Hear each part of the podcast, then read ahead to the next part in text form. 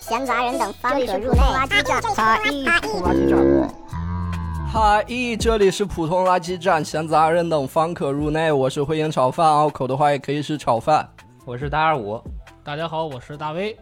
这开头这一段，要不之后咱就直接录下来，就每一期就直接放一个固定的吧。工业化开始，好呀，早就想这么讲了。流流水线开始了，啊，每一次还还挺紧张，第一句就怕说错了，这明明每一期都一样的，还得还得让我思忖一番，真是。咱们录一个最好的，然后就一直用吧。对，模板最好的，就录一个和声是吧？先吸两口氧，用最饱满的精神状态。啊嗯，上午的时候我刚看完《黑神话：悟空》的发布会嘛，啊，不是发布会啊，是那个试玩会嘛。嗯，实际演示。对，不负众望。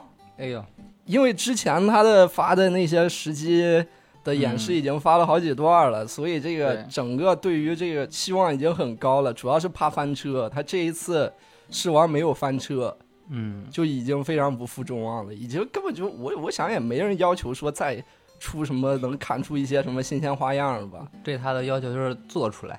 对，能做出来就行。对，就是做出来现在感觉已经可以了，嗯试玩的版本都已经可以了。我也看了一会儿，我中午吃饭的时候嗯看了一会儿。我我不知道是我看时段还是怎么着，我没有看到那种特别震撼、打得特别大的 BOSS，打的好像都是小 BOSS。那之前的演示里边，那也就打过一次那个龙，哎，那个龙是是挺猛的，剩下的这一些应该都是小妖怪了。嗯，我看了我不太熟啊，应该都是《西游记》里边的妖怪，但是我不认识啊。我看了一个虎先锋打的那个对对对老虎的，还有一个是是一个很恶心的一个虫，我不知道是什么虫，但里边有一个女的，是一个蛇的形态。嗯对他现在他这一次就总共是四大关卡吧，由简单到困难。第一个打的是那个虫子，就是一个嗯像西瓜、西瓜虫会还会滚的那个哎、。贼恶心，让吃饭的人很不适。我当时正在吃，西方玩家特别喜欢这个东西，特别吃这一套是。就是看那些 reaction，就是西方的玩家就看到这儿就就嗨了。嗨了。但我们确实不太嗯对这个东西，就特别喜欢那种千奇百怪那种缝合怪那种感觉因为它长得很像异形嘛，啊，对。哎，那个虫子。对，西方人还对这个感兴趣。然后第二关是那个呃红尻马猴，赤尻马猴就之前演示里边也出现过。对对对，赤尻马猴，这也是《西游记》里边有的吧？呃，算是吧，算是。算是。啊，《西游记后传》里的后 就不是一个非常知名的猴种，就是呃，孙悟空他在花果山水帘洞有两个那个大将嘛，就是猴儿的大将，什么嗯。崩巴二将军，有一个是赤尻马猴，就是、哦。就是屁股是红色的，然后毛是白色的，就是这种哦。大马猴。哦。不应该是个正面角色，呃，不知道不知道，改编了，可能。悟空的手下。嗯，然后还有一个就是那个虎先锋，这个最难的。对，我看直播我都没有看到谁打过，两个小时没看人打过。啊是 之后有人放出来，可能是他们在这个线下的也试玩会以前，应该都把这些游戏发给了一些媒体，嗯他们打过了。然后媒体有发什么集合啊，然后那个什么 IGN 有有打过的，终于看到有人打过了。就这个线下试玩会还挺尴尬的，有的时候场景他们那些试玩的都是站着玩的，然后切远景的看到一排人站着在打，嗯就是已经是到一个多小时了，已经十一点多了，已经玩了一个多小时了，嗯有人还在打第一关，还在打那个虫子。这就暴露他游戏水平是不一样的。里边还有好多主播，他在玩的时候就直接把手机支架架对着屏幕在直播，就双重直播。可能到时候还会再出一期那种针对于这个的视频。然后虎先锋以后还有一个是那个紫云山，是一个大的关卡，那个场景特别漂亮。不过这个好像是我在直播的时候，就是那个线下试玩会我没太见到，是后边的其他的媒体发的那些试玩视频上面看到的。嗯，有那个紫云山，然后有那个蛇嘛，就是那个头在一个眼镜蛇的哎头上面、就是我刚才说说那个 贼离奇嘛，就是它不是眼镜蛇吗？它有两个扇在这个旁边，。对，但按理说应该头是在中间，扇是在两边儿的，但是它那个头是长在扇上边儿的，它扇是个脖子，对，它扇是个脖子，我 不理解。然后上面又是一个特别美的那个美女的美女蛇，这什么形象呀？我的天呐！嗯奇怪的这个审美啊。很离奇，没怎么见过。然后后边还有一个迷书生，也是《西游记》里边的角色嘛，这我都不太知道。紫云山在紫云山在《西游记》里边是哪一个篇章啊？我还真不记得。没什么印哦象。我还真不记得，因为我、它这个里边的剧情和《西游记》有关联，但是又关联特别的离奇。他给的一些人物的这个都是都是在里边，可能就是以一个特别配角、配角、配角的那种角色，就在《西游记》的原著里边，就根本没有什么戏份。但到到他这儿，就可能会写很多东西给他。我不知道他嗯具体的剧情是个什么样子，嗯哎，嗯，还挺好奇的。说真的，因为《西游记》里边那些有名的妖怪都已经被收服了呀，哎，对。只剩下一些没被收服的这些猴子称大王的小妖怪了。嗯，支线任务还有一些发挥吧，这种。啊，这个游戏明年就发售了嘛，然后今年现在看这些试玩的版本还是很满意的，嗯肯定还是很满意的，但是也有一些问题，嗯。比如优化是挺成问题，就在看那个试玩的视频里边都有很明显的有掉帧啊，卡顿掉帧，它不是那种说卡一下，都是卡了零点五秒，然后卡一下闪到了另一边瞬移那种感觉的。那有可能是因为他这一次试玩用的电脑也不是顶配的电脑，我看好像有的 UP 主就直接给他拆机了，哎呀，然后就看了一下现场的电脑是一六六零吧，一六六零 Ti 也不是特别新，那不是特别新、特别高配的电脑。那确实那他可能是想找一个比较不是那么强的电脑来展示他它的适配程度还是比较高的，可能是想这么显示一下。啊，也有可能，嗯也有可能。虽然之前已经有心理预期啊，这肯定是一个那种比较难的魂系游戏，但是看了这些试玩的这些惨状呀，尤其是在虎先锋的刀下，对这个，就是你你可能一开始抱着期望自己去打什么小西天，什么嗯。什么什么青狮，什么什么白象这种直接大 boss，结果到那打的全都是虎先锋。然后还被打的不像样儿。嗯，对，打的全是是我，副怪。对我是不太喜欢魂系游戏啊。这个现在来看的话，这个黑神话悟空应该还是有挺嗯大魂系游戏的感觉的。就是魂系游戏，呃，黑暗之魂，还有什么血缘，什么卧龙，就艾登法环、只狼这些我都玩过，都玩了不超过三个小时，嗯，都不玩。对我来说很难。我主要不玩还不不仅仅是因为难，难当然是一点，那我很不爽的就是这种游戏，它的重点都在打 BOSS 上面嘛。哎，对，然后但是打 BOSS 你有可能就打了二十分钟，然后咔你一个不小心你就被打死了，然后就得独挡，就之前二十分钟完全就没有了，一点儿留的都没有，嗯我很接受不了这种挫败啊！不是说我被打死了，他很难这种挫败，而是他把我打死了，我什么都没留下这种 这种挫败。所以魂系游戏我一直不是很喜欢玩，都没有，总共是几个游戏加起来玩了可能也就十几个小时。哎呀，不过看这个黑神话的话，好像是有一点 RPG 的要素吧，它有打开那个背包的嗯，那个页面，然后能换装备什么的，还有那个外形上也有改变，可能会有一些 RPG 的要素会大一点儿，所以哎呦，希望不要那么混呀，真是可以试一试。确实不喜欢。这就是今天啊，就几个小时以前刚有发生的事儿，对，对发生的事儿，即时新闻呢。嗯，真是及时新闻。行，那咱就回归正题啊，现在这个节目里边多了一些 A C G 的要素，之后要不直接就加入 A C G 的板块吧，就。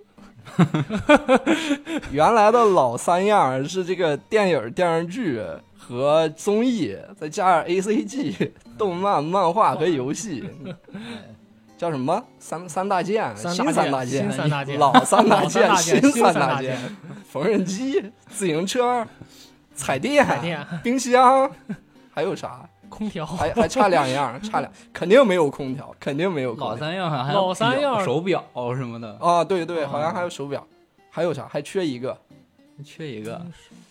我查，嗯，自行车、手表、缝纫机，还有啥？这都说过了。这是老三样吧这老三样。看一下新三件，不会是王者、和平精英、蛋仔派对吧？迷你世界那不行，那得是原神、崩三和星穹铁道。冰箱、电视机、洗衣机。哦，啊，哦，我们给二零年定义一下新三件儿。三件儿。嗯，二二零年的新新三件三件儿，对，真没有新东西啊。这这没什么新东东西。啊。二零年有什么新东西？口罩、绿码、核酸。对过期了已经。过期了，过期了。是二零年前两年的三件儿。咱回到这个严肃且活泼的主题啊，主题啊，从这个电影电影开始。最近有踏入电影院吗？我是没踏入电影院，没最近得着空。最近 最近电影院经常进进进入，真的是因为天热，没没其他地儿去了。蹭空调了是空调吗？对，真的是，那都看什么？就现在现在虽然我没有，我一部都没看，但是我能叫得出名字的院线热映的电影，这个《封神》对，《孤注一掷》热烈，热烈，应该就这仨吧，巨齿最热的现在。巨齿鲨，巨 巨齿齿鲨。吴京，吴京、杰杰森·斯斯坦森，啊，巨齿鲨里边有吴京，对。哦，那可太震撼了。现在算是中外合拍了，算是。啊，对，中中美合拍啊，中美合拍，巨齿鲨哎呦，六老师的梦想，现在在鲨鱼上实现了看了吗？没看，我也没看没看，一点都不吸引人。那你们都看哪些了？除了热烈，刚才你说的，剩下两个我都看了。这段时间我就看了《封神封神是多长时间？是不是很长啊？这》，个封电影神有三个小时吧，挺长的，嗯，三个小时挺长的，时间挺长的。三个小时应该还是剪了特别大部分。我我知道那个吴尔善要说要出导演剪辑版，还要再放一版，嗯，哦那一版都？不知道有多长了。是的，那观感如何？封神不好说，不好说。怎么不好说。真是真三缄其，口呢？这么二位，嗯，真的 问一下，连个好看都说不出来，真的 真的不知道好不好看，不好说。那不好说怎么说呀？就这么说吧，八分就这么左右说。那这么说吧，你看完之后，你丧失了评判的标准，我的妈呀！你不知道什么是美，你不知道什么是丑。什么呀？但是这但是费翔老听师还是很很演的很不错的，嗯，虽然他有点口音。说他是妖孽。对，我看他命命是祥瑞，我先提问一下，就是嗯你们二位觉得自己对《封神榜》熟悉吗？就如果对《西游记》的熟悉程度是一百分的话，《封神演义》的话能有多少分？六十二十。你是对《西游记》太了解了，所 以你的《封神演义》二十。哎，也不是，你不能这么讲，就是《哪吒传奇》我们小时候看的，它前嗯二十六集讲的是哪吒的故事，它后二十六集讲的是《封神演义》的故事。对对没错没错没错。对，其实我也我也感觉我对《封神演义》非常不熟悉，对其他的这些 IP 熟悉也不是主动去吸收的，而是你成长过程中自然而然就知道。但是《封神演义》，我总感觉在我长大的过程中没有特别让我吸收到，除了嗯哪吒传奇以外的，就和其他的名著比起来，因为小小的时候我们没有怎么看过这个电视剧，对对，因为他这么嗯多年没有拍过一个特别厉害的电视剧，比较老的一个是八十年代那个是吧？老的那个就跟老三国、老水浒那个他们是同对对对，那那个是一，但是也一直没有在电视上边很重播过。我是觉得在它这个故事电视剧讲的极其复杂，其实因为它里边人特别多，你想想，比《水浒传嗯》多多了。它但它又不是那种一个人物一回单个人物按像《水浒传》那样拆开讲的，它是一团人一起讲的，就和《隋唐演义》那种感觉就特别像。然后他的原著写的又特别的次，听说是，就据网上是网上我在网上看的，就是说他原著的水平放到现在的话，就是那种修仙修仙文的那种水平，所以说几乎没有人去看过他的书，就导致我们这一代人可能对他的了解确实不多。不多。其实我感觉也不多，就是就是我看的一部分啊，就给我的印象就是这个《封神榜》，它是那个昆仑还是哪一派的？这个这个派系我也没有记得太清楚。对，就是那个他的最最高神殿，他封，说白了就是人不够了，然后我们要把这个凡间的这些人让他们成神，封神。嗯，嗯，这是一个基本的一个世界观的对定对，义。就是他给了一百个，就是这个封神榜上的人，你就往上写名，之后他们通过各种势力让他们成神。这个这个架构大概是就是什么元始天尊啊，什么什么，就那那个时期，就是还没有玉皇大帝，就相当于他们只有一个很混沌的一个神仙的这个体系，但是他们不能直接插手人间的事务，哎他们需要一群人。然后直接对接人间，就是作为天庭和这个人间之之间的管理者吧，就相当于基层公务员。然后他们就要招一批人，对对，就是嗯，就是你可以把《封神演义》这个故事，就是简单的理解成为这是一场公开的公务员招聘。哎，对对对，哦，哎呦，是，而且我也不知道是不是受到之前那个老版那个电视剧的影响，因为据说那个老版电视剧不是尺度还挺大的嘛，好像甚至还有露点镜头，所以《封神榜》一直在我的心里边都感觉就就很邪，你知道，和其他的名著比起来，嗯，就感觉比其他的要更邪一点。也是你们刚才说的，它因为讲的比较古早嘛，然后都比较混沌，故事也比较的呃乱，所以就一直以来《封神榜》给我的感觉就是有邪气，相比于《西游记》啊、《水浒》呃、《红楼》啊、《三国》都更邪一点，没有那么正。它主要给你体现一个就是一个混沌的感觉。然后它这个主要讲的事情，其实好多都，咱们按宗教划分的话啊，就是都是道、道教内部的一个这种感觉，就是最原始的那种道教那种《封神榜》是哪个年代写的呀？这本书明清小说作者明朝，明朝明朝作者叫什么名字？作者也好像作者不记记得了作。者不不太了解。要不然百度一下吧，要不显得我们很没文化。呃，这个确实也没有多少人知道了，我感觉好像没见人提过这个作者。我估计看到这个名字也很陌生，你们查一下。许柏林还是有争议。嗯，许仲林，呃，许哦，许仲林 回归故事，回归电影，回归电影，回归电影嗯。这个电影，这个刚开始讲的就是说那个成汤先祖建立的商朝嘛，不是？这个女娲还是女娲吧，我记得是，然后颁布了一个就是说《封神榜》，谁能拿到那个封的元始天尊啊，拿到这个封神榜，说谁能拿到他，谁就成为天下共主，就是有这么一个名号叫天下共主，所以他就把这个天下共主的名号给了成汤，成汤就分了一个东西南北四个地方四伯侯，让他们来帮助管理这个整整体的国家事务。后来就慢慢传传传传到纣王这一代了，他是自己自封自己为天下公主。故事的开头啊是冀州，冀州不承认纣王天下公主的，呃，不是纣王，是纣王的父亲。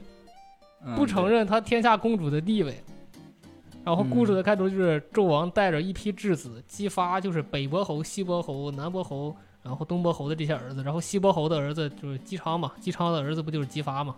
他在那个嗯朝歌作为质子，他就跟着纣王打仗。然后这部电影我觉得有一个做的稍微好的一点，就是他对纣王的这个人物形象刻画的还算稍微圆满了一些。圆满了一些。我觉得，我觉得主要是费翔的功劳。嗯，是。之前的这种思想，就是对纣王的这种形象，就是那种荒迷无道呀，然后那个暴力暴力呀，然后这个贪欲呀，就这些。但其实这个电影里面，他刻画的纣王形象，在最一开始的时候，他还是一个能征善战的大英雄的形象。但是原著里边纣王是什么样的？好问题，又没人看过。我们都不知道。我也不知道，我也不知道。嗯，我我猜是这样的，他原本就是可能得罪了女娲，然后女娲派妲己过来把他、呃变成这样了。嗯，对对对，是的，是的。就原著里边，因为妲己是属于那种红颜祸水嘛，哦呃是就是基本上是原著里纣王变坏，就是因为妲己。这原著里，是纣王要去女娲的庙里，然后嗯，去朝拜嘛，但是他在那个女娲的庙里写了一首艳诗，厌世对就是对。就对女娲的那种嗯不敬，对，不敬，女娲很漂亮，如果能跟女娲，嗯，歪歪，对，就是歪歪。然后但是他写歪歪了出来女娲。啊，结果女娲回到她的庙里的时候，发现了这首诗，嗯，哎。他就他就派妲己祸乱朝纲，你你完了，造黄 你，你小子完了，就这种，对，这故事的开始，其实纣王以前那那也不是个好人呀，那 是走走下三路这一块儿的。嗯然后他们就打嘛，因为打冀州，冀州不是苏氏家族嘛，苏氏家族。然后妲己，她的真实的这个就是电影里演的这个真实的，她是有一个繁体的形象的，就叫苏妲己，城主的女儿。纣王带领大军把冀州攻破了之后，他们就是杀这个苏护嘛，在那段就是单挑一个一个形象，在轩辕坟，无意当中解开了封印，然后这个狐妖就附在了妲己的身上，然后妲己就跟着纣王回了朝歌。回了朝歌之后呢，朝歌朝歌，朝歌啊，回了朝歌之后，这个 是真没有文化，真没文化。不要装了。回了朝歌之后啊，这个这个纣王就和妲己达成了一项协议。咱们在这儿可以把它简单理解为，妲己唤醒了纣王内心的野兽。纣王利用妲己附身在他哥哥身上，他哥哥杀了他爸，然后他哥哥自己自杀，这样的话他就能够名正言顺的，国不可一日无主，当了皇帝。嗯，当了皇帝之后呢，他就这个是当了王，皇帝到秦始皇的时候才出现的皇帝，天下共主，天下共主，他就成为了这个所谓的天下共主。但是这种行为啊，是会遭天谴的。这个比干烧那个龟甲，然后显示出他可能会遭天谴。他就名义上都说了一个啊，我自焚，什么我自刎，就是怎么个我我不能让大家受苦啊。然后结果就反过头来又就是跟着妲己这个这种酒池肉林、荒迷无道，什么修建露台、广征徭役，然后就是大家都是嗯民不聊生就开始了。哎呦，连续四字成语彰显文化底蕴，不 错 不错，不错。为自己证明。嗯，然后这个时候啊，这个姬发对这个纣王还是一种崇敬的态度，仰慕，觉得还是大英雄，还没有完全认清他的这个形象。直到纣王把他爹从这个西岐调过来，然后让他在这儿开始坐牢了。然后当时那个场有一个场景挺有意思，就是东西南北四个伯侯，然后他的四个质子，就是七八年没见到自己亲生的爹了，他就纣王就说啊，他们密谋谋反。然后纣王说：“你当着我的面儿，你把你爹杀了，你们之后就会成为东西南北四个伯侯。好像是北伯侯是真杀了，北伯侯就直一剑就刺刺进去了。呃，南伯侯、东伯侯好像还犹豫了一下，有一个是直接就是不杀他爹，反过来去杀纣王，结果被纣王给免反杀了。只有这个 姬发比较聪明，他这个迂回了一下说。”啊，他谋反，杀了他太可惜了，咱们应该把他囚禁起来，让他多受一点折磨。那这么着救了他爹一命。这个是我看电影的一个大的很大的一个尬点，嗯，好久没有见到这么 这么规整规整的剧情了，这就特别的那种像是舞台，就是那个话剧的感觉，一个一个来，而且每个人死的方式还要不一样。第一个人体现了他能够把他他爸给杀死，体现了他的狠；嗯。第二个就是不敢唯唯诺诺，被那个纣王给杀死了；第三个好像去杀纣王了，然后被纣王一刀砍死了。第四个是姬发，哎，体现了他的英勇、聪明的才智。哎，对对对对对，这个剧情一讲出来，我脑海里边自动都化成文言文了，啊然后就像是文言文一段一段一段 一个人，而且很工整，每一个都是排比句的那种。对对对，嗯很工整。然后后来就把姬昌关起来了嘛。然后这个时候姬昌就对这个姬发开始了这种反洗脑，就说你看到的到底是什么？认识别人不重要，认识你自己才是最重要的。你是一个什么样的人？然后你应该做你自己，这么一系列的话。然后 后来他哥不是伯邑考不就来了吗？伯邑考来看他爹怎么这么长时间没回去，他来看，然后他就想那个求纣王放了他爹嘛。然后伯邑考不是会吹那个吹，应该叫说叫尺尺啊，尺差点笛子说出来了，会吹那个尺，然后纣王擂鼓，妲己跳舞，就那个情节，我觉得给我留下印象很深。就我看的时候啊，就我明显感觉出来，导演在用一种性暗示的手段，妲己在中间那种热舞，就是那种就是热舞是来一段女团舞不是，Black Pink in my area。Let's kill this love。红衣服，就像那种盛开那种玫瑰那种感觉，而且他经常给那种从上往下的那种看的那种镜头，你就看在那种木地板上，那种一朵玫瑰突然盛开那种感觉，然后纣王的浑身流汗，然后两两眼发直，张着嘴，咚咚咚咚咚咚咚咚咚咚咚，就那个那一段儿，就感觉这个就是完完全全的一种性的暗示，然后。嗯之后情节大家就知道了，就是纣王把伯邑考做成这个肉饼呃，对，做成肉饼给他爹吃了嘛。然后后来是，就是姬发逐渐的认清了纣王这个人，在一个时间之内，他举兵就谋反了。然后他也是后来就顺利的让他爹把他爹放了出来，然后把纣王杀了。这个时候，这个谁就出现了，这个申公豹就出现了。他通过这个嗯妖术，发动了两个大石石狮子，把石狮子变活，然后去追姬发。就这一切都结束了之后，姬发成功回到了西岐。下一步可能就是这个反攻的一些准备工作，或者是这个一些其他方面的这些事儿。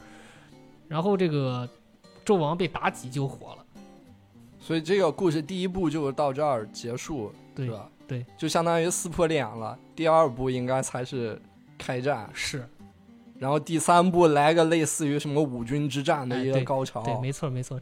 我刚时看的时候也是这个感觉，三部曲他给玩明白了，嗯，国王归来了，最合适。那也是一个一部电影，呃，三个小时嘛，三部嗯加起来十个小时差不多，那就是这个路子。对，嗯，所以第一部应该也就算是个引子，把世界观给铺开一下，这样的。对对他就是他就是把那个大具体的一个什么事儿，就是世界观给你展开了，说了说。然后里面还有一条线是那个哪吒、姜子牙和杨戬的一条线，嗯，对。哦，这是比较熟的人物的线，就是非历史人物的线，嗯就是纯原创人物。就是刚刚大伟老师不是说那个天下共主嘛，然后女娲给了一个封神榜，姜子牙嗯就拿这个封神榜去找这个天下共主了嘛。他们一开始找纣王，结果这个纣王就是看到纣王昏庸无道，然后修建露台，百姓苦不堪言，嗯，就决定这个不能不能给他。又碰到了姬发，结果姬发要抢这个东西还没有抢到，结果他们这个榜啊，这个榜一直没发出去，也就是说后边他们要把这个榜给到谁，就是埋了一个伏笔嘛。大家都我们当然都知道肯定是给姬发了嘛。但是之后他其实还有一个线，就是这个申公豹，还有一个他是南海，就是反派反派神仙。说咱们说元始天尊他们其实可以代表的是一个正派的那个神仙嘛，神仙体系。嗯他其实，在申公豹方面还有一个反派的神仙体系。到时候这些反派的神仙体系会是帮着纣王，对然后昆仑上的这个元始天尊的那些人，他们会帮着姬发。姬发，对，就是之后他们这个第二部、第三部可能就是互相再这么打。神魔大战。对对对，最后那个有个彩蛋嘛，就是那个太文太文师，太师，文太师带着那个四大天王魔力青、魔力海，就是那些人，就就来了。那纣王不是也复活了吗？第二一触嗯即发，好家伙！然后第二部，第二部就该应该就该打了。你们想看第二部吗？愿意套餐去电影院看吗？愿意愿意。我也我也我也 打愿意，六分了都。我也我也愿意去看一看。我得 看。我后来被他们感动，那这部电影里边费翔的表演如何？适配这个角色吗？费翔演的蛮好的，除了他的口音有点那个除了口音哦那啥一点儿，但是其他方面我觉得演的真的挺不错的。小子应受，从无称王之心。上一次我在电影里边看到那个费翔是在那个乌鸡国《西游记》那个哦乌鸡国里边他演的那个郭富城那个乌鸡国国王，对对，巩俐演的白骨精嘛，嗯 那边他演的乌鸡国国王嗯，也是一个黑化的角色，不是黑化吧？反正后来有反转，是个坏人什么的，他挺适合演那种义正啊，也不算有点邪的那种邪角色。对对对很邪的这种这种王的角色，对，蓝眼睛，蓝眼睛纣王。蓝眼睛纣王。啊，这个电影就是这样啊。嗯，嗯，那留下一部吧。哎我要聊一个我同期看完这个《封神》之后看的另外一部电影，这两个电影我是连着看的，哦啥呀？叫《超能一家人》。哎呦，开心麻花儿，开心麻花神偷，的，对，这个是翻拍是吧？这是翻拍俄罗斯的电影。是翻拍，但是这个电影我看完，我真真的是如坐针毡。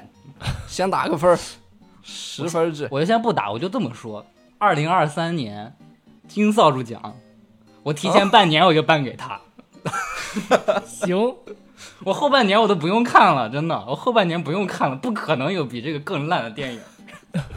我这个我看了预告片儿啊，我就觉得这不可能是高过五分儿的这个电影里边儿 两分儿，那些东西，这两两分，这把是没干过毕导啊，这把。珠峰演艺圈，得给毕导道个歉。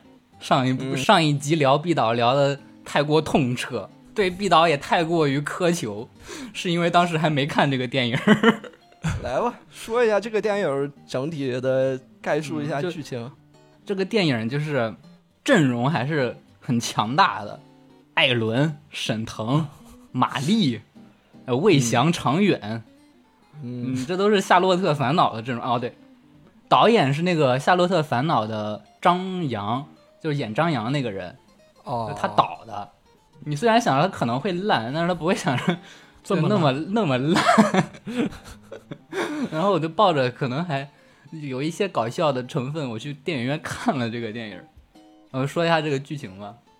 艾伦饰演这个角色叫挣钱，嗯然后他开发了一个 app，这个 app 是用来就是理财的，就类似于支付宝的某个什么理财工具吧，你可以把它理理理解为。他不是开发这个 app 嘛，然后他去卖了，正在卖的这个过程中，他收到了他的家乡的一个电话，就他的家乡是在俄国，为什么？不知道为什么他的家乡是在俄国，他们一家他们一家中国人住在俄国，是他们的家乡。他是什么签什么爱辉条约之前出生的？到然后现在也没还给咱。清朝人，然后收到一个电话嘛，这个电话就告诉他，呃，他爷爷去世了，让他来参加葬礼。嗯，然后他就去了这个葬礼。那葬礼上碰到了一个人，就是沈腾扮演的契契科夫。沈腾在这里演了一个俄国人，嗯，然后他知道这个挣钱有这个 app 嘛，他要买走这个 app，、他要洗钱。艾伦呢，就是还是想把这个用到正规途径上边的，就没有先没有同意他这个事儿。然后他这个家庭又是那种原生家庭，他爸非常酗酒，然后他他妹妹他怎么怎么样，就是特别的不着调。然后他就来了一天，参加完这个葬礼，第二天就准备走。结果走的那天晚上天降陨石，一个陨石砸到他们家。嗯，然后再醒来的时候，他爷爷就活了。哦不仅他爷爷活了，他们家五个人都有了超能力，只有艾伦没有超能力。但是艾伦有一个非常重要的作用，就是这些人离开了他，就这些人都没有超能力了，就相当于他是一个 WiFi，嗯哦，嗯，他就是一个人形 WiFi。但艾伦还是执意要走嘛。嗯，在在这个电影里边，艾伦是不管他爷爷死活的，就是说我所以他一走，他爷爷就又死了。对他他一走，他爷爷就又死了。啊，然后这艾伦准备走嘛，走的时候发现自己的护照被那个沈腾扮演的那个角色就契契科夫被扣走了，啊，还有保镖跟踪他。就在这个时候，有一个大波浪的毛妹，俄罗斯的狗儿，啊，真真毛妹啊！我还以为玛丽呢，真毛妹。然后就把他救了，然后又说他是他是律师，然后要跟这个契契科夫有这个杀父之仇，就让这个艾伦把这个 A P P 就将计就计的卖给这个沈腾扮演的这个角色西西科夫，然后再通过各种手段把这个呃沈腾洗钱的账本给偷过来，然后用这个去作为证据去告他，然后艾伦也不知道为什么就相信了这个女人，他就去呃找家里人不是有超能力嘛，就找一个超能力家庭去帮帮他把这个账本给偷回来。结果呢，呃这个家里边人就是因为他走了嘛，都很不开心，然后说每个人要给他实现一个愿望，每个人要许一个愿望，让艾伦来实现，特别恶俗、特别烂俗的一些桥段。然后他就完成了这些这些这些任务嘛，他又去偷这个账本去了，然后这个账账本一系列的角逐，终于把这个账本给偷到了。偷到这个账本之后，他的经典的队友就被抓住的这种桥段，然 后家里人又被抓住了，又去救人质。嗯这个救人质的过程中，这个毛妹被开枪给射死了。然后最后这个大队的人马到来，活捉了这个契契科夫，在这儿沈腾的戏份就结束了。也就是说，沈腾、沈腾只在这儿出现了大概二十分钟左右吧，就是这个水平，这是不是沈腾第一次演反派呀？好像是的。王牌、啊王那个什么王牌斗王牌是不是演的反派？我我我不记得了。行，继续。继续啊我以为这个故事到这儿已经结束了，结果这个故事才进行了一半儿。哎呦，我这我以为结束了，怎么才讲一半儿啊？呃当时我啊，太折磨了。然后然后他不是，然后艾伦不是心灰意冷，那因为那那毛妹死了嘛，他心灰意冷就回国去了。然后回国之后，他收到了一张国际通缉令，说他涉嫌一桩洗钱的案子。然后他就又回到了他的家乡，发现那个毛妹原来是最终的反派。这个反派他是平等的怨恨每一个人，因为他爹死了，他想带这个城市一起毁灭。叶文洁是吧？对对对，就就就是就是完全的坏吧，就是不知道为什么的坏，就是毫无理由的坏。他的复仇方式是把所有的钱用用这个艾伦扮演的角色他的那个 app 把它给兑现出来，然后放到了一个楼顶，十二点之前要把所有的钱烧掉，让这个城市经济陷入混乱。啊，你这最多也就是整个通货紧缩，你怎么就混乱？我觉得我也想给他金扫帚奖。编剧没有常识，反正这个编剧是没有常识。这这个钱它只是一张纸而已，他烧掉以后他可以再印。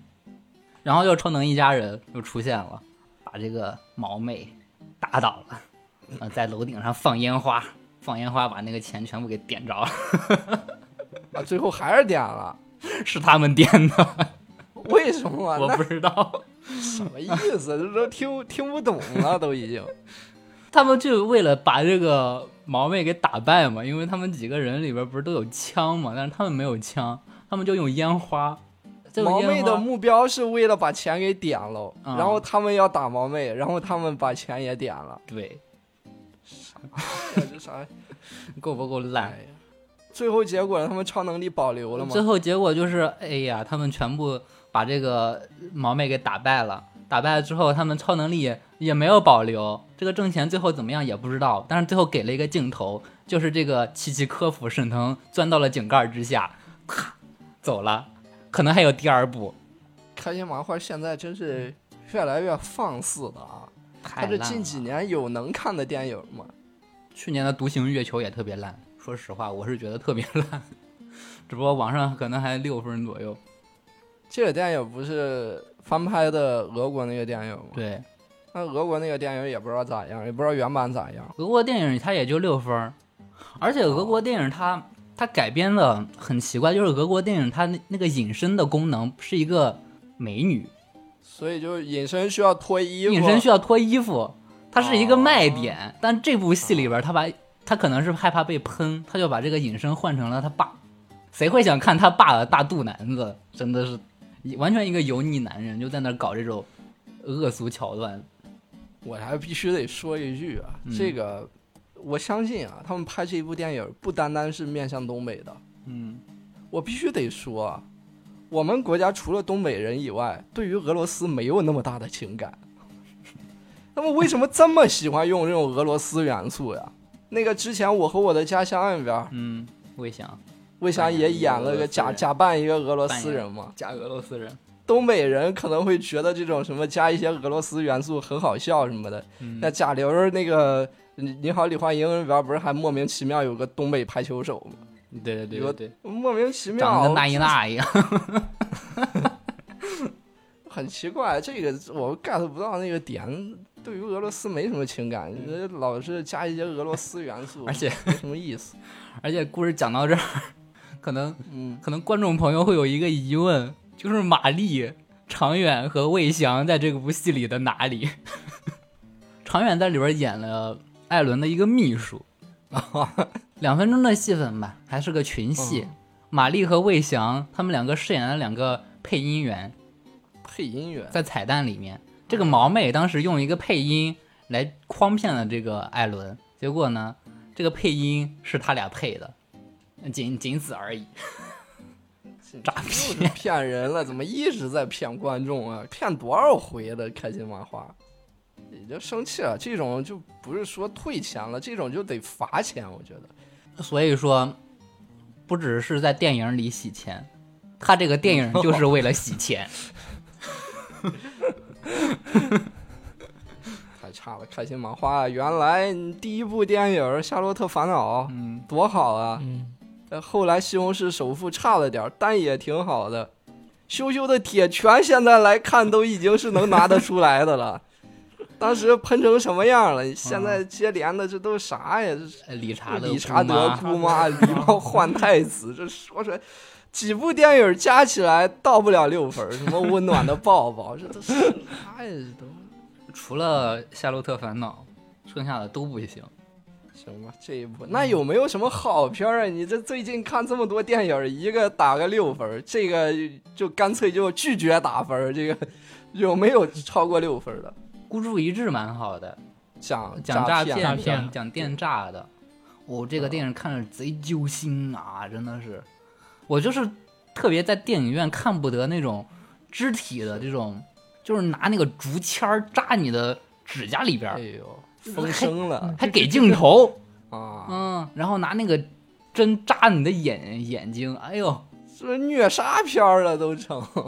这个电影是这样的，就是一个虚构的城市叫迦南，其实就是缅甸嘛。啊，呃，嗯。有一个电诈的一个公司，呃，张艺兴扮演的这个角色，他去这边儿去新加坡入职一个新的游戏公司，结果呢，在半路中间，呃，是被骗了，他得知自己被骗了，在一个转机的过程中被劫到了这个地方，然后进去之后就是一通打骂，各种打，你只要你只要不服就打。反正就打服嘛，你就你就在那儿做这个电信客服，你就在那儿打电话，你在那儿网上聊天儿，嗯，他有几个不同的这个分工，有的是在做这种客服的，有的是做码农技术层面，还有就是做荷官的，就美女荷官在线发牌。然后金晨扮演那个角色就是一个荷官嘛，就是通过这个以小博大的这种心理，呃，骗人去搞这种博彩，最后投的钱就被扣到账户里面，他们不会再返还了。大概就是这样，然后他们被骗进去了，最后警察重拳出击，把这个地方给解决了，就是这样一个故事。我觉得这个电影它其实最大的一个作用应该是，其实好多人可能会觉得说，我就算被骗到那儿了，我也有办法逃出去。这个电影就告诉你，你为什么逃不出去。对对对对嗯对，是的我觉，得这个是它这个电影很大的一个作用，就是让让你知道那个地方你真逃不出去。对对对，就是嗯，就是里边有这个逃的因素嘛，就是他会讲有的人想逃，张艺兴扮演这个角色一开始就想逃嘛，给弄了一个小纸片儿、去那个马桶里准备塞出去，结果没塞出去，正好有有人从外边过来了，就是那个看他们的人，然后他又赶紧藏藏到那个厕所里，最后那个纸片放厕所里的冲不下去，它撕碎了，放到那个里边怎么冲都冲不下去，纸片飘在上面嘛。那个人都马上就把他堵到厕所了，一个一个门打开，结果他就把那个扔到马桶里的纸片又拿出来塞到嘴里，又给吃了下去，全都是这种桥段。然后还有个人在钱上写了字儿嘛，那张张还是张艺兴，张艺兴好叛逆，想跑出去，就放在写到钱上，因为他可以在买东西的时候让这个东西流通出去嘛。结果就是他给了一个他即将出去的一个朋友，然后给了他，他把这个钱花出去的时候被发现了，嗯，直接过来腿打断，咔，那个那个棍儿啊，啪啪啪啪啪，给你腿打断，然后把你关到笼子里，就让你自己长。哦，嘿，太惨了，太惨了，窝点儿早日端掉啊！一定不能信那些东西，对，发不了五一彩。端不端的这个是国外的，咱其实干预不了那么多，咱能做的就是别去，对对对，就别别信。信，对，我最近没看什么电影啊，但是嗯之前不是上一次那个严肃且活泼的时候说三个电视剧都更新到第四集嘛，然后到现在也全部都更完了，一个是那个《行尸走肉：死亡之城》，嗯，嗯，然后还有那个《劫机七小时》，误打误撞看的，还有漫威那个《秘密入侵》，嗯，现在这三部啊都已经完了，整体打个分儿啊，嗯秘密入侵就是呃四点五，骗子，那最后越来越烂，怎么越来越烂？哎呦，每一集的最后好像都给你放个扣子，感觉好像下一集要要要来反转了，我要怎么怎么样，要要来个大了，结果到第二集一开始还是还是不行，太差劲，完全没必要看，太差了。行尸走肉的话就是七，就是正常发挥吧，总共也就六集。行尸走肉的 IP 的粉丝是可以看的，或者说就应该看的。然后其他的话，其他不是行尸走肉的粉丝的话就不用看。嗯，结局七小时就七点五，结局七小时倒是挺好的，误打误撞看的是最好的。啊 是有缘，还是挺好的。它也属于群像戏嘛，毕竟它讲的主要就是飞机上的事儿，然后还有分什么几个舱位，然后都有不同的人，都有不同的性格、不同的职业什么的，还有不同的宗教信仰，因为它是从这个中东飞到英国的一架飞机嘛，所以有好多这种穆斯林。总共就七集，应该不会有第二季吧？但是它还留有扣子，可能会有第二季，但我觉得没必要第二季。你都叫结局七小时了，对呀你第二季又被截了，多倒霉啊，一伙人。太惨了，这就变成变成越狱了。越狱这个就各种方式给弄到监狱里边去第一季是为了救他哥，他哥被冤枉，然后他故意入狱，然后救他哥出来。第二季是怎么回事？我都有点记不清了。反正后边是为了有人绑架了他的媳妇儿，让他进监狱里边救一个人出来，才能把他媳妇儿给赎出来，什么反正各种各样的莫名其妙进监狱。呃，越狱原来是从监狱里边出外边，后来又怎么研究从外边进里边？所以我希望《奇迹七小时》不要走这个老路啊！有的电视剧一季拍完结束就结束了，不用再拍第二季了。嗯，然后最近剧我还看了一个，还看了一个剧是为了全人类，或者叫为全人类，总共三季已经完结了，非常好啊！这个行为，你到第三季自己主动的完结了，没有再继续为了挣钱生往后拍下去，三季挺好的，完结一一季十集。然后我现在看到第二季的中段嘛，它这个剧讲的是什么内容？这个剧是就是架空历史，就讲的是航天的。第一季讲的是七十年代、八十年代的事儿。我为什么看这一部剧？我看这一部剧是因为马上要出的一款游戏，九月一号就可以玩了，就解锁了的《星空》。因为我对这个题材非常不感兴趣，但是我对 B 社很喜欢，我对 B 社的游戏很喜欢。毕设就是贝塞斯达这个游戏公司，它这二十五年吧，总共就出过两个 IP。一个是辐射，一个是上古卷轴，然后星空是它这二十五年第一个新的 IP，哎呀，然后辐射和上古卷轴我都很喜欢，我都是玩了辐射四和上古卷轴五，最新的都是玩了几百个小时的。然后他又出了一个星空，也是几年了吧，出了一款新游戏，嗯，然后我就预购了嘛，预购高级版了。我我又对这个题材非常不感兴趣，所以我就为了培养自己对这个题材的兴趣，开发者、推荐了两部，一个就是这个《为全人类》，还有一个是呃叫《无垠的太空》什么那个我还没看。然后继续说回这个《为了全人类》啊，就为了全人类，它是架空历史，它架空的点是什么？它架空的点就是在于美国不是阿波罗十一号登月以后。之后就没有人类再上过月球了嘛？对，他赢了这一场太空竞赛以后，就赢了苏联以后，之后就没有再继续往前走一步了。嗯，然后这个剧讲的就是，如果人类在那个时候继续向前走了一步，就继续把所有人力物力投入到这个太空啊这个上面，会慢慢慢慢怎么怎么样？这个是他讲的故事。哦，那它里边不是有什么美苏争霸那些因素吗是吗？有很多，这个就是最重要的一点了。啊就美苏美苏争霸，呃，它这个分歧点在哪？不是说人就突然就想我登月了，我还想再登一次，不是。它这个分歧点就和历史的分歧点出现在阿波罗十一号登陆以前，苏联先登月了，苏联之前失败那一次成功了，所以苏联先于美国登了月，啊，哦就在这个是这样。在这个 if 线里边儿，苏联登月了。对，然后之后再讲这个怎么回事。那可能苏联因为这一次成功了以后提振士气，后来一直都领先美国一步，又在月球上面采什么矿什么，一直领先美国一步，然后苏联就没有解体，就这样。然哦，后慢慢慢慢这样发展。蝴蝶效应这是，哦，美国很喜欢把自己突然放到一个弱势的一方，但实际上在现实世界中，它都是强势的一方。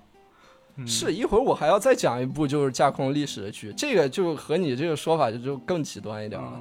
嗯我就是讲这个为全人类啊，第一集上来一开始就是男主角坐在酒吧里边看那个电视屏幕上面直播登月，也有那个美国解说员嘛在解说，就是说这个已经平稳落地什么的。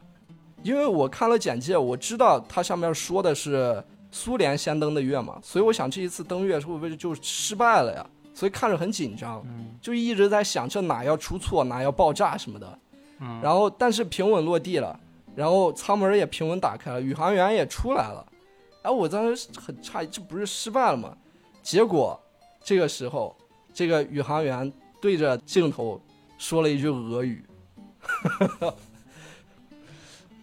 一下就给给人骗了。你知道，上来看五分钟被摆了一道，你一直以为所有场景都是美国的场景，你你看的那个屏幕上面也是美国的解说，嗯。然后你就以为这一次登月要失败了，结果没失败，你先被摆了一道，然后下来宇航员不是美国人是苏联人，说了一句俄语，又摆了一道，十分钟摆你两道，这一下这个剧就看进去了。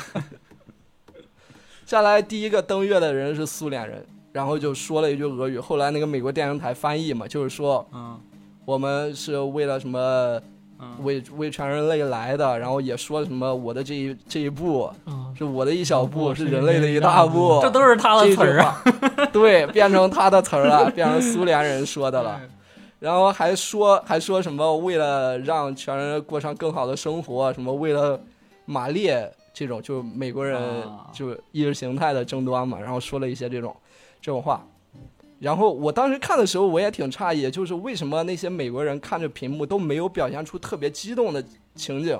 我还在想，是不是人真的看到那种场景的话，人类历史性的场景的话是被镇住了，怎么怎么样的？结果不是，结果是因为他们在看苏联人。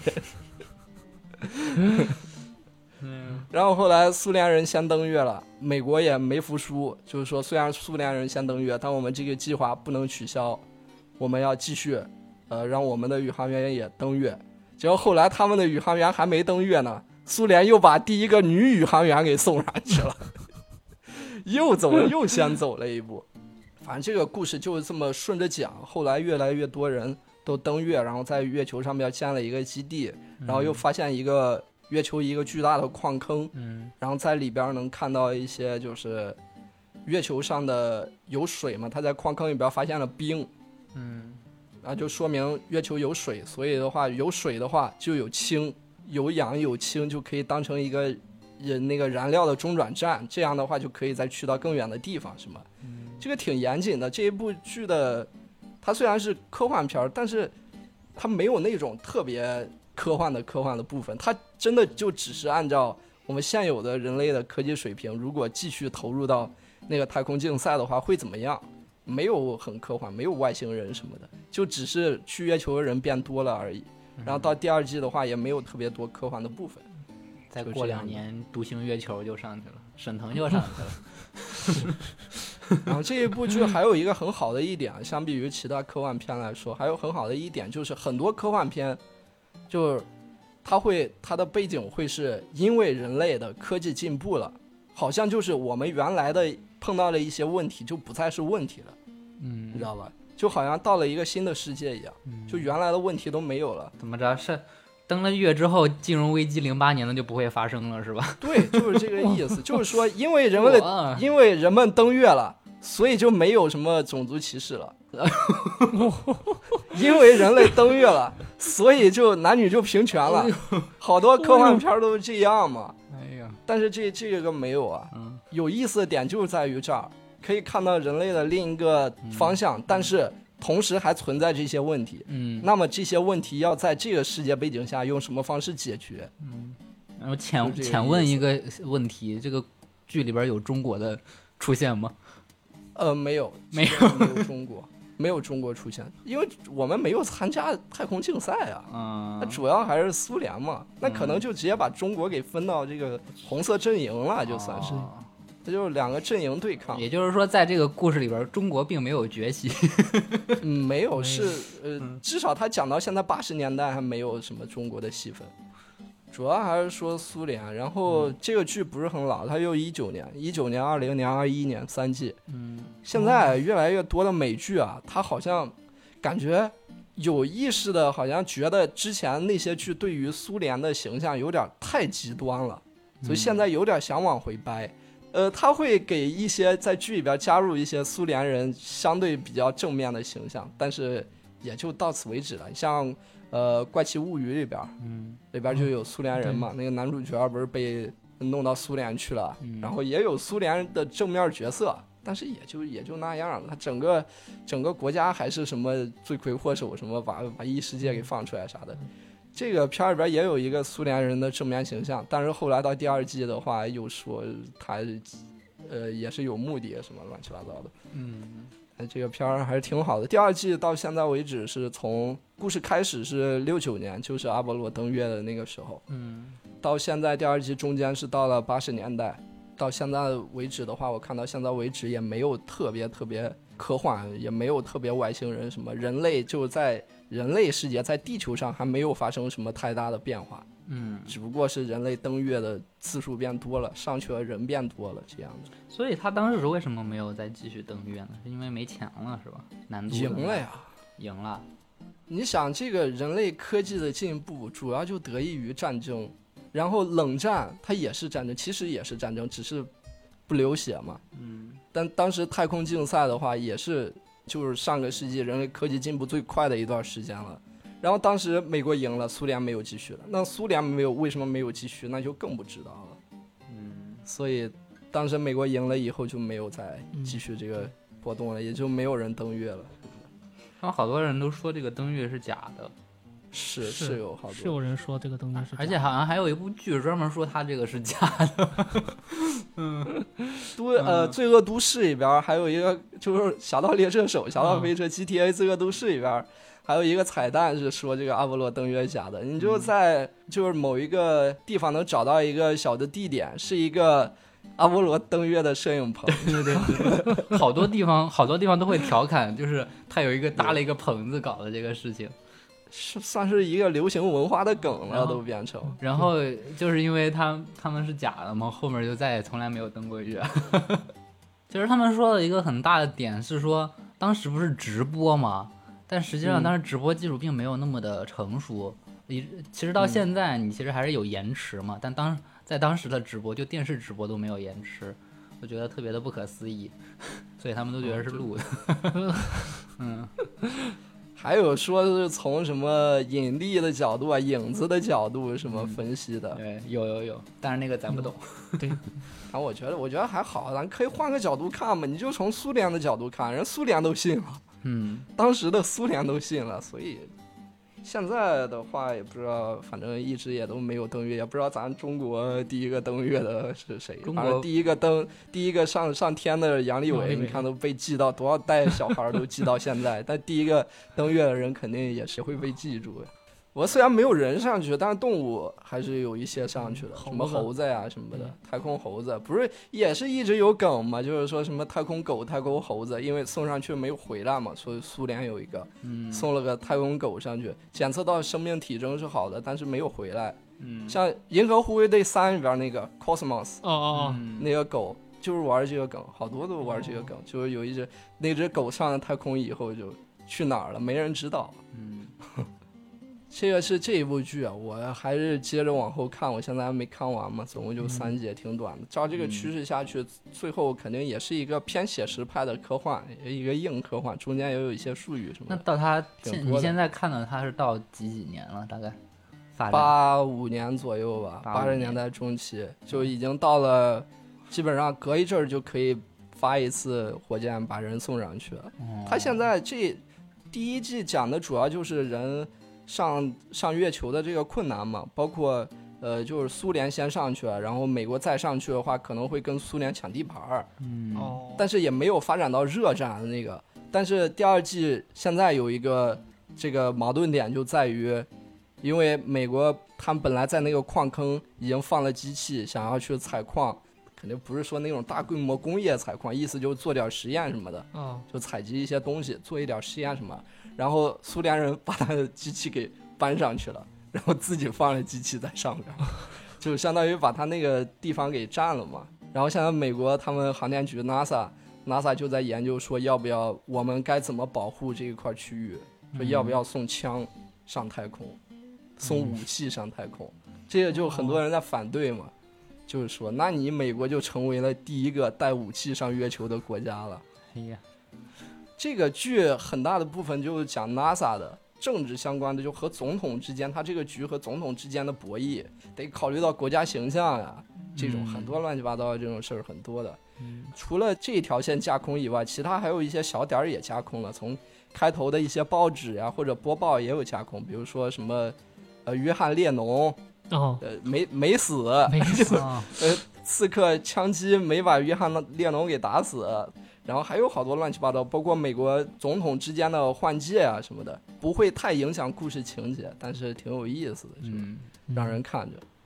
我对这个历史架空剧都挺感兴趣的。就有点那种之前我也挺感兴趣。嗯，我也挺感兴趣。这种就《阿甘正传》那种，就是什么参与那个事历史事件那种感觉一样。啊，那个是算是小彩蛋，他们没有影响嘛。对对。对然后我之前还看过一个历史架空的剧，这个就狠了。这个剧名字叫《高保奇人》，拍了五季吧，四季还是五季，我忘了。它是小说改编的。这个剧它架空历史架空的可就狠了。它架空的是什么？它架空的节点是从一九三三年开始的，罗斯福被刺杀了。哦嗯所以美国经济就没有复苏，哦所以美国就一直处于经济大萧条，嗯，所以美国就没有以一个转校生的身份加入到二战里边儿，然后把二战给打赢，哦，所以最后的结果就是二战轴心国赢了，啊同盟国输了，日本和德国瓜分了世界，哦，啊主视角还是在美国，美国就更狠了，美国是从中间劈开一半儿，一半儿是德国管，一半儿是呃 日本管。东美和西美，然后中间因为那个美国大西部嘛，它比较荒，他们那边也没有就太开发，所以有一些抵抗组织在中部，俄克拉荷马州就这些地方，田纳西就在这些地方有一些抵抗组织。然后故事发生是旧金山，旧金山是日战区，然后女主角就在日战区嘛。哇，当时一开始第一季的时候那个场景，哇，有一种看的人很激动，然后他不是说你高兴或者什么生气什么很激动，就是感觉哇那种历史感，就是你看到一些很标准的、很典型的美式的那种建筑，什么银行大楼什么的，但上边挂的都是日本的旭日旗。然后也都好多那种穿着和服的那种，像艺妓一样踮着小脚，在美国旧金山的大街上边走，然后旁边有好多那种日本的那种老的牌坊，嗯就是那种木头的牌坊，写着日文的那种小的木头牌坊，特别奇妙。就在那种可能代表最先进的这种建筑风格吧，大高楼、高楼大厦，就让李鸿章吓一跳那种哦，高楼大厦，但是上边挂的都是日本的那种传统的一些东西。红警三旭日帝国打赢之后，打赢之后的游戏过场 CG，啊，是是有点那种感觉，是有点那种感觉。然后他故事主要的情节是，女主角她就是个普通人，后来她朋友说被人追杀，然后给了她一个袋子，让让她把这个袋子送到某一个地方，就交了一个主线任务，交给女主角一个主线任务。后来这个女主角朋友就真的被杀了，然后女主角就要把这个东西给送过去。后来她发现这个东西是什么，就交给她的东西是一盘录影带，然后她看了这个录影带，录影带是什么内容呢？是德国被击败的一些影像资料，就是现实生活中哦，我们这个世界线的一些真实的影像。嗯就是攻占了柏林以后，把他们那个纳粹的那个标志大楼给推倒什么的，是是真的影像。但是在那个世界线，在那个时间线上面，他们人都觉得这是拍的电影，为什么特效这么好？为什么这个特效这么好？怎么这么真啊？然后后来就开始一系列主线任务，把这个交到哪交到哪什么的，讲的这么个事儿。这个科幻就比那个为全人类要科幻的多嘛，这个就纯科幻了，就是因为涉嫌到时间线了。这个影片叫什么？负重的蚂蚁还是什么的？厚重的蚂蚁，名字叫这个。后来女主角找到了这个影片的制作者，这个制作者叫高保奇人，故事就这么展开的，挺狠的，这个片儿挺狠的。然后后来女主角也阴差阳错到了我们现实这个时间线，六十年代的美国，很繁荣的那个景象嘛，然后被吓到，说为什么是这样啊？她在那个时间线上碰到了一个男的，那个男的在他所在的那个时间线上是一个纳粹的军官，但是在现实时间线，他就是一个很友善的一个居民什么的。这个女主角她到后来的就不是第一主角了，到后两季都不是第一主角，第一主角是那个男的，就是那个纳粹军官，是一个德裔美国人。他是在德战区，他在东部是任职的，是一个军官。后来也是慢慢做到了整个美国怎么讲，美国纳粹区的区长吧，就是。后来因为日本和美国他们把不对，日本和德国他把美国给分成两半了，肯定也有一些摩擦，有一些利益上的冲突嘛，然后也要打起来什么的，最后还是。给合并了，就相当于推倒柏林墙一样。你看，史实上是德国战败了，然后柏林墙分成了东德和西德。但是在这个世界线上面，这个时间线上面是美国战败了，然后分成了东美和西美。然后后来也是把这个美国墙给推倒了，美国就美国合并。美国有点儿，并不是二战的主战场，但是他把自己好像搞得就是二战的中心一样。虽然这个剧讲的好像是说美国战败了，好像一个比较谦卑的态度，但是你追根溯源，他其实意思还是我是救世主，因为我没救得了世界，世界毁灭了。其实对对对，还是这么个逻辑。对，就是说我我没有开辟第二战场，我没去欧洲，所以德国赢了。对，嗯。不过也肯定美国在战争中的作用啊，确实可能如果美国没参战的话，就很难打。但是他。反正也没有这个剧拍的好像那么谦卑那种感觉。你二战根本没打到美国本土，那那瓜分也分不到你那儿啊。所以更想瓜分他们，因为没有打到他们，他们那些建筑还是保留原来的风格。哎呦，那说明他们投了，那说明他们投了。然后这个剧里边还有希特勒呀什么的，这首戈贝尔啊这些这人还活着人物。啊，对，还活着，希特勒还活着。啊，东条英 啊，那这个倒是没有说啊，没有说，没有太讲日本那边，主要说的德国这边，因为男主角是德裔嘛，主要说的德国那边。但是有一些只言片语，一会儿我再提到啊，这个剧里边中国是有挺大戏份的。哦，哎呀，没有直接出现中国人，因为他讲的美国的事儿，但是。中国一直在被提到，嗯，我先说这个德国，因为它里边有那个希特勒嘛，就是希希特勒，纳纳粹打赢了，那希特勒能自杀吗？当上了不能大德意志元首 德意志第三帝国元首。然后后来也是到了这个将死了，就快死了，德国它内部也有一些就是谁当下一任这个啊啊大元首的这个竞争，然后还有一些暗杀什么乱七八糟的。对，里边还有一个情节是，希特勒，他希特勒死了以后，是到希特勒的他的宅邸里边，看到希特勒存了好多录影带，全部都是另一个时间线那个录影带。哎呦，哦，就希特勒成为了一个大收集家，就收集的现实我们这条时间线上德国战败的那些景象，嗯，他全收集起来了，吸取教训，嗯，学习呢，学习，所以这个就可以。阴谋不能叫阴谋论吧，就是另一个观点，就是说希特勒可能也是从那个时间线上穿越回来的，哦，所以他知道怎么打败同盟国了，啊，他知道要从诺诺曼底登陆了，对他知道了，所以他在这条时间线上把同盟国给打赢了，嗯，啊，这个里边还有一个比较重要的角色，是一个日本的一个角色，是一个叫什么科技大臣还是财政大臣，我忘了，反正一个大臣嘛，啊。然后他是研究易经的，特别喜欢研究易经。这个剧在前两季易经占了很大成分，因为我不懂嘛，我看不懂。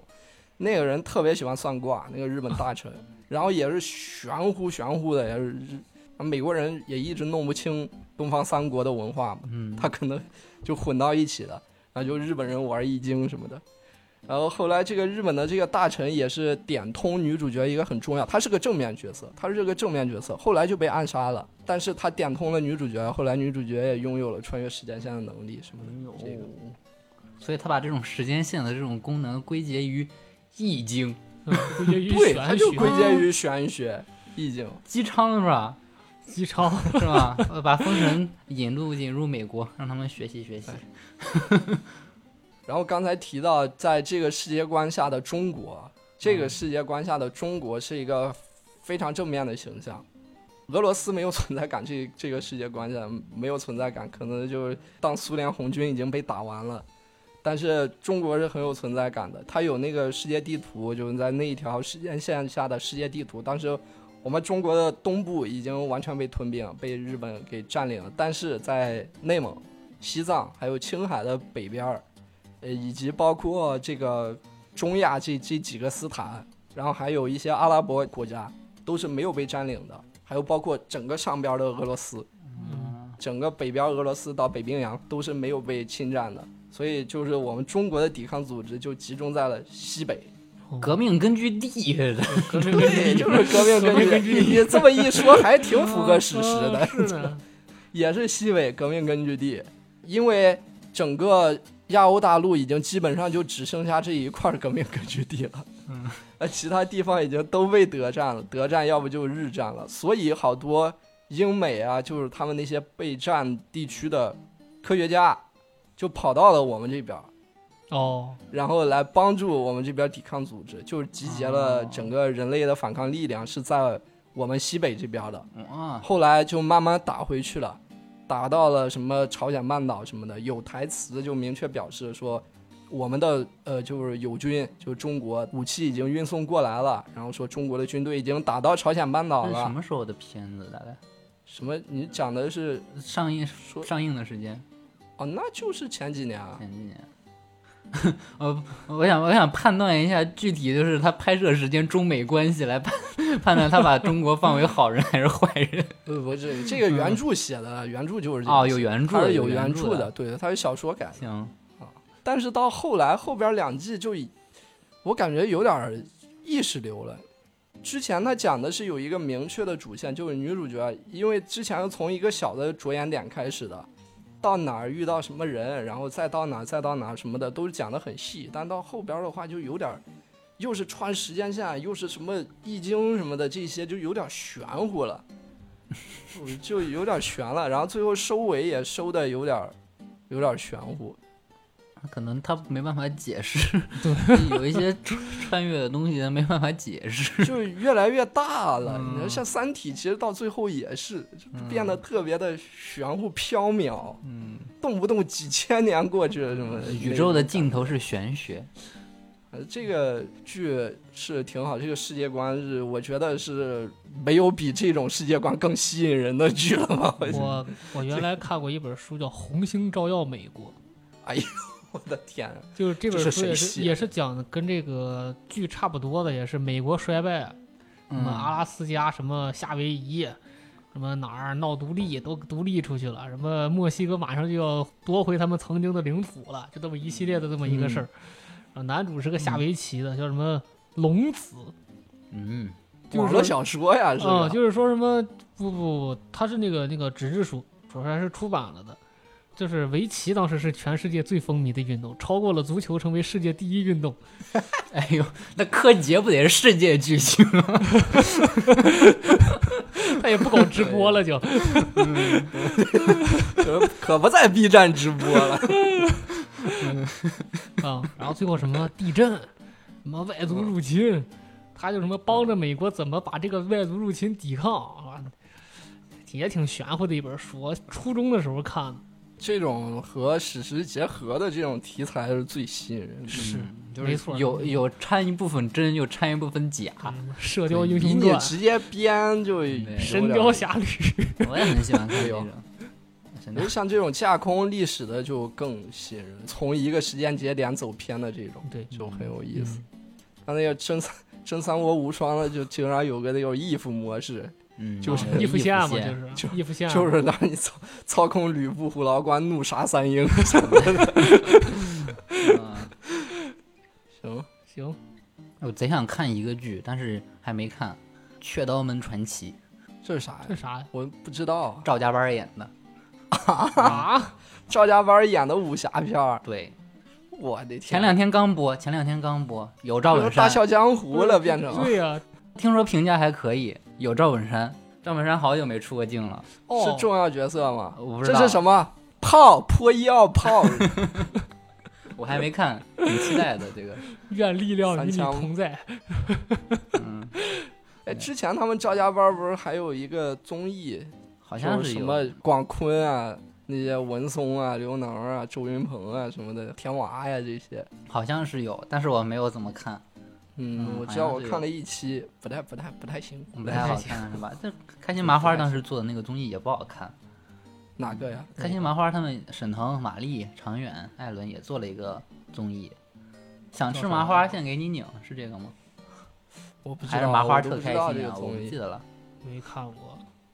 我最近有一一档综艺，现在被推到了风口浪尖啊，中国好声音》啊。哦，对，啊就是李玟这个事儿是属于又被翻出来，之前刚有的时候就已经是，但是当时中国好声音没有被刀郎这么一推，这中国好声音连续被推了两把，现在已经完全是一个就崩溃的边缘了。这个节目，这真的是那英才是在风口浪尖上，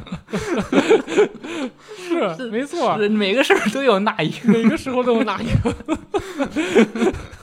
哎，不过李玟那一季应该没那英吧？李玟那一季是没有那英的，李玟那一季是李荣浩、李克勤、梁静茹和李玟他们四个。啊，那一季那英已经退了，但是就是提到中国好声音，就很难免会想到这个那英，因为他参加了好多季。元老，刀郎把中国好声音推上去的时候，嗯，我其实挺诧异，咱上一期的时候还提到了这个专辑，但是当时事儿还没出嘛，对，然后就是刚说完就出事儿了。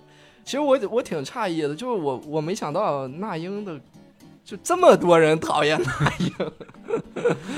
嗯，虽然那英是在明星里边口碑应该本来就算不太好的，但我没想到居然这么恨啊！妈的，最烦装逼的人。因为老讲你说那英的有什么真的特别硬的黑料，好像也没有，嗯，没有特 别但就是招人讨厌，可能就是。最硬的黑料就是《夏洛特烦恼》里边儿，嗯，纳吉 被娜板砖，拍了，娜姐帮绑架，嗯被板砖拍了。我听过你的歌，嗯 他可能确实是不招人喜欢。然后这个刀郎这么一下，让那些本来就是对他好感就是负一，可能嗯满分是负一百，但你只要是负五，你就能上去骂他两句。他的路人缘路人缘太路差好。像一直都不好。什么就是路人在骂，而且之前他不是有个粉丝想跟他合影，他把人手机还是怎么的摔了，还是怎么着？那那不是杨幂吗？是杨幂吗？我怎么记得是那都英啊？这些明星都有，啊对，都都有你这说谁都信，这都信。嗯，随便套个人都有。拿手机怼我两拍，我也扔。中国好声音这一季你们看了吗？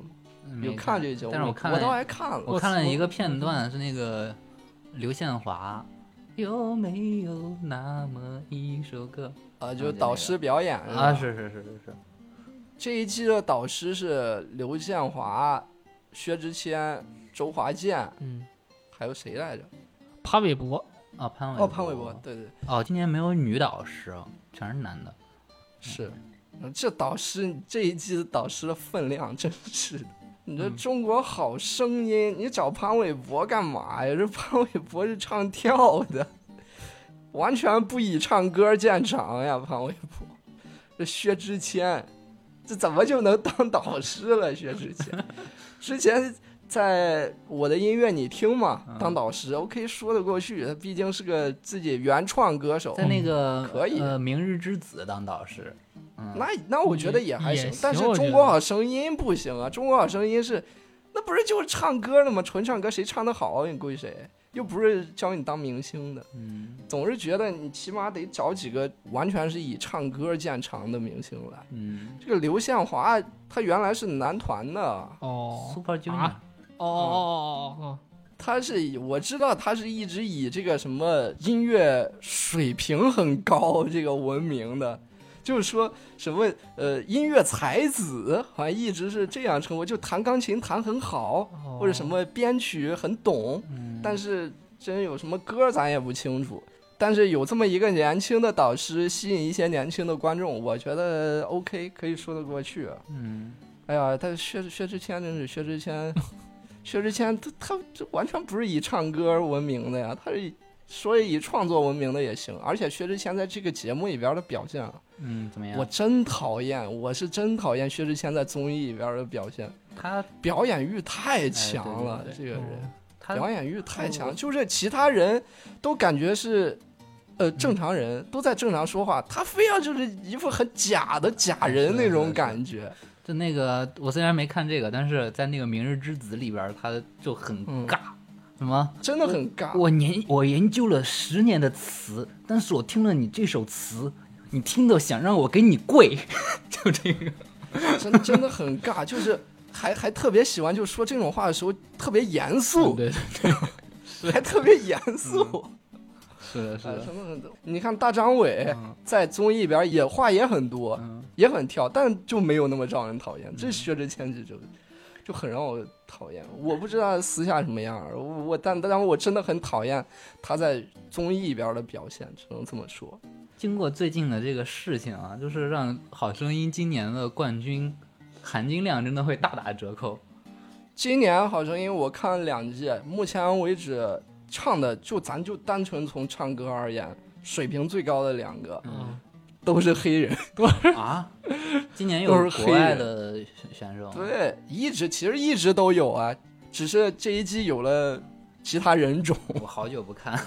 我也好久不看。一个一个是嗯，来自马来西亚，但应该是马来西亚的黄种人和黑人的混血，呃然后还有一个是直接干脆就是南非的，两个唱的都特别好。那你黑人唱歌真都特别好，两个都是女女生，啊，唱的那转音，呃呃呃呃那转的真是会说中文吗？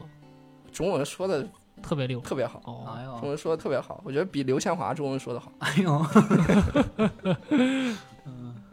但是我觉得这俩肯定不会是冠军啊！中华声音什么时候有过这种外籍的甚至港台的冠军都没有你过。没看吗？人家都说这个内定的冠军都要提前交多少多少这个钱，然后要提提前敲签这个公司。嗯，嗯，这都这都锤的板上钉钉的事儿了，都 已经。嗯这黑人肯定的背后没有什么没有这种资本运作。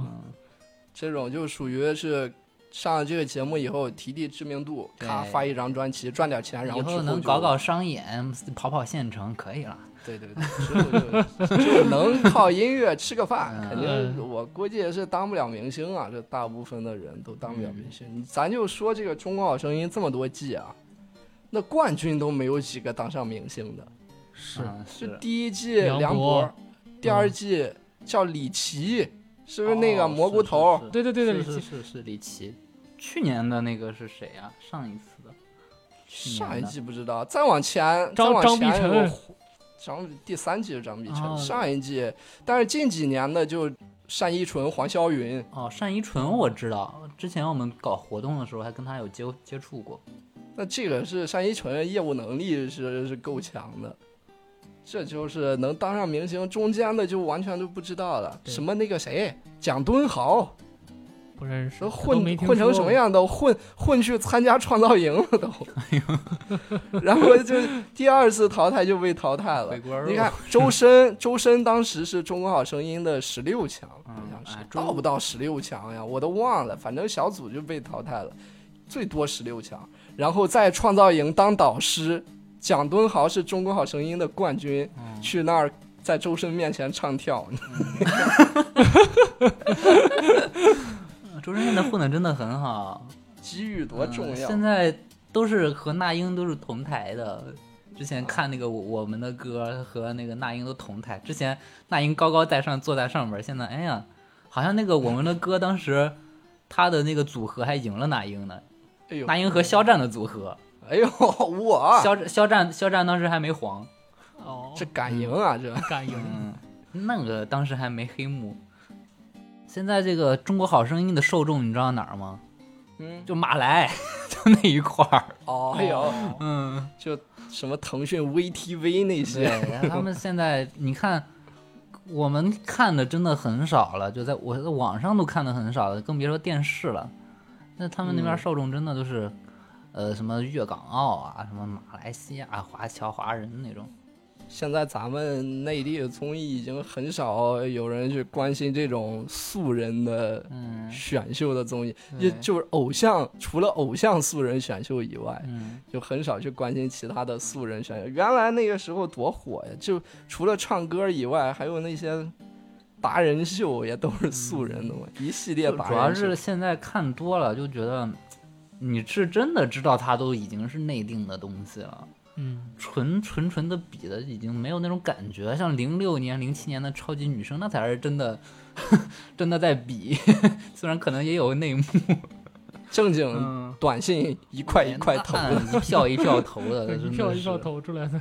不像现在。而且我感觉还有一个很大的原因，是因为现在可能是娱乐娱乐产业咱这发展的太快了，嗯导致明星的不值钱了，太多明星，很多，太多明星不值钱了，所以他一个综艺他能请到好多原来可能只请得起一个的明星。对。，而且他现在这些唱歌综艺，原来你想原来歌手的时候，嗯。我是歌手的时候，我靠，一下请几个有名的歌手，觉得好牛逼啊！现在每个综艺都是一下请一大堆十几个明星过来，就感觉肯定是不值钱了。这明星通告费嗯竞争激烈了，他们都便宜了。老老艺术家也得扯下脸来挣钱了。嗯嗯你现在一个明星，一个三线明星的价格和培养一个素人明星的价格差的不多了，他们都不愿意培养素人明星了，嗯就干脆再把那些旧的三线明星拉过来。然后上综艺无限回锅啊，真的是无限回锅儿，就一嗯批人吵来吵去，就那个快乐男生的那那几个人，零陈七幺三，对对对，领陈楚生他们，哎香喷喷的回锅肉大锅就又要出来了。那不是最近那个披荆斩棘吗？哇，又上对，真的是，哎呀，这一期就差不多就聊到这儿吧。嗯，行，那这期节目就是这样了，大家。拜拜拜拜。拜拜。点订阅，点订阅。